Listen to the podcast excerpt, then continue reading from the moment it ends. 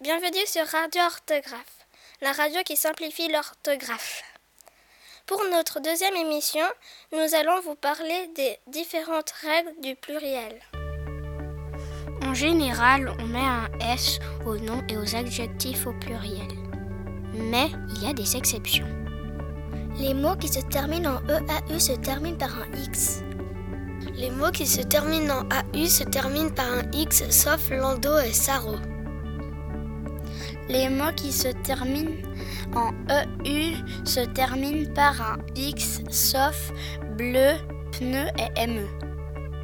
Les mots qui se terminent en AIL se terminent par un S, sauf beau, coraux, émo, soupiraux, travaux, vantaux, vitraux.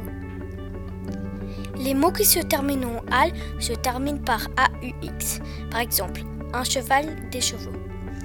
Sauf bal, cal, carnaval, chacal, festival, récital et régal. Par contre, les mots qui se terminent par OU prennent un S sauf la fameuse liste de 7 mots. Bijoux, cailloux, chou, genou, hibou, joujou, pou. Pour s'en souvenir, on peut mémoriser la phrase suivante.